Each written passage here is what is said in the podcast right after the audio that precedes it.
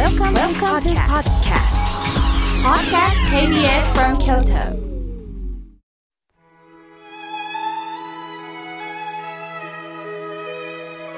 改めまして、僧侶の河村明慶です。今日のテーマは、なぜ素直になれないのかです。この人なら素直になれるのに、なぜあの人には素直になれない皆さんそんな経験はありませんか？例えば、家族の誰か、または会社の同僚が元気がない、心配して、大丈夫？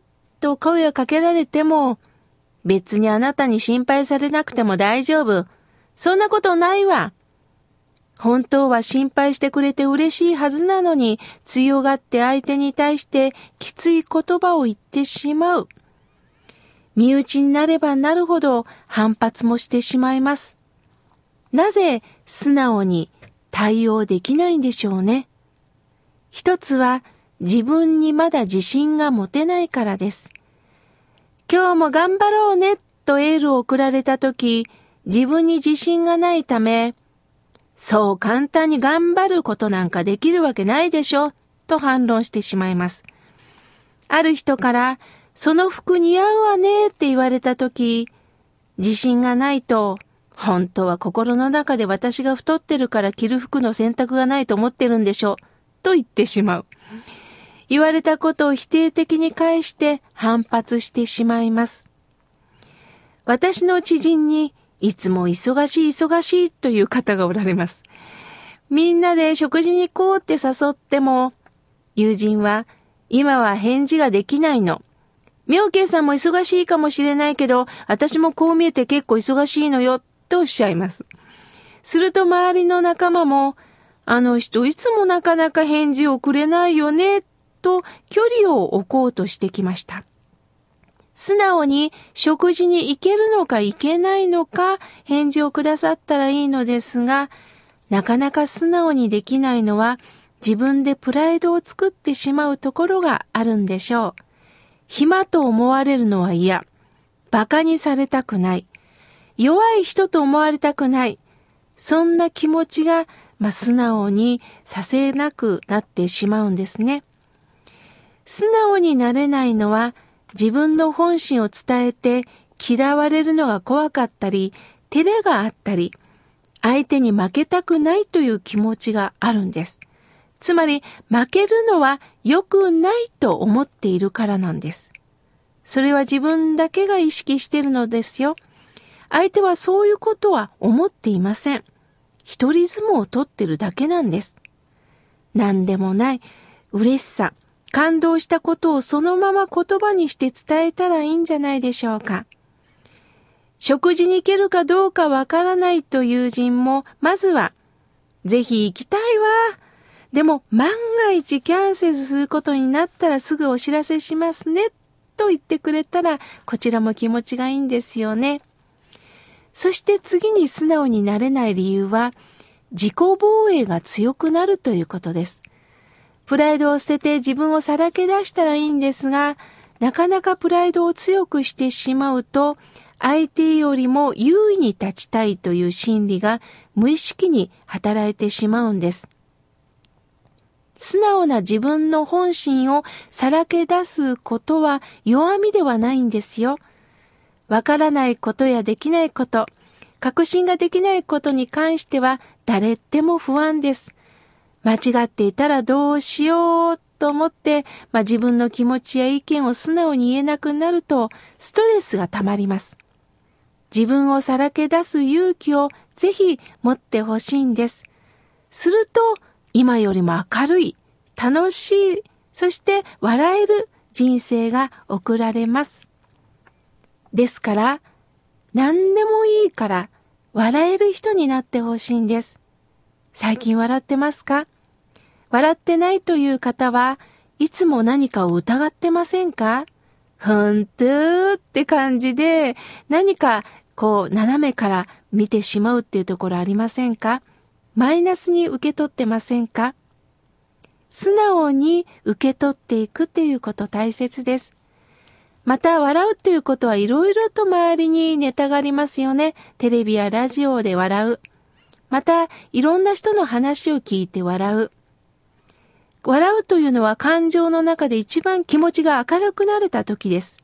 無意識に笑うことができる時、一番自然な素直な感情が出せます。だから、笑うということ、ぜひしてくださいね。そして本音を話せる相手を見つけましょう。素直に自分のことを話せる友達っておられますか？信頼できる友達やパートナー、もしくは両親など、自分が心を許せる人の前だけでも素直になってみませんか？人間は信頼関係が出来上がって初めて自分の心の内が話せるんです。信頼関係が持てないと裏切られる時が怖い。本音は出すべきじゃない。嫌われるかもしれない。などと思ってしまうと素直になれません。素直になるということは、まず自分が一歩踏み出す、人生を踏み出すきっかけにもなるんですね。そして素直になれない理由のまた一つに、期待しすぎるっていうのがあります。あんなにしてやったのに愚痴が出る。ある方の言葉です。自分なりに一生懸命背を焼いたのにお返しが来ないということで腹が立つことってありますね。しかしそれは私の気持ちが強いのかもしれない。相手はそこまで見てない、求めてないということになります。期待した通りの見返りがない場合は、あ、こういうこともあるよね、と軽く受け流しましょう。怒りを口にしないことです。自分は腹が立つかもしれませんが、相手はやはりその言葉で傷ついていくということです。そして、一人になる時間を持ちましょう。素直になれない時には一人になってみるというのもいいです。植物の手入れをするのもいい。動物と遊ぶのもいい。本を読むのもいい。私は大好きなシロタンというぬいぐるみがあるんですが、笑うかもしれませんが、そのぬいぐるみに話しかけたりしてるんですよ。なんかね、むっかむかっとしててことがね、すっと和らぎます。そして、えー、私は映画が大好きなんです。これも見ようかな、あれも見ようかな、でもこれやめとこうかな、と足踏みする時があるんですが、えー、この笑顔になるラジオを制作してくださっている T さんが、ぜひ行かれたらどう？と映画を前ね、進めてくれたんです。行ってみたらこれがまあ面白かったんですよね。行く行かない？と頭の中で思うよりも、慎重になるよりも、一歩素直にポーンと一歩前に出す。それによって世界が広がるんだなということを感じたものです。そして気持ちの良い言葉を使いましょう。そのためにもちゃんとお礼の言葉が言えるかっていうことです。日本語で素敵な言葉は、ありがとうです。そして私はこの京都弁が大好きです。大きに、この言葉で何とも言えない笑顔が出てきますよね。良い言葉を使い合いましょう。さあ、そこで、えー、妙慶から、えー、サロン会のご案内です。えー、9月17日土曜日午後2時半から私の法話、そしてちょっとしたおやつをいただきながら語り合いませんか？お申し込み先は京都075-221-6699京都075-221-6699しおりしおりカフェまでお電話ください。お待ちしております。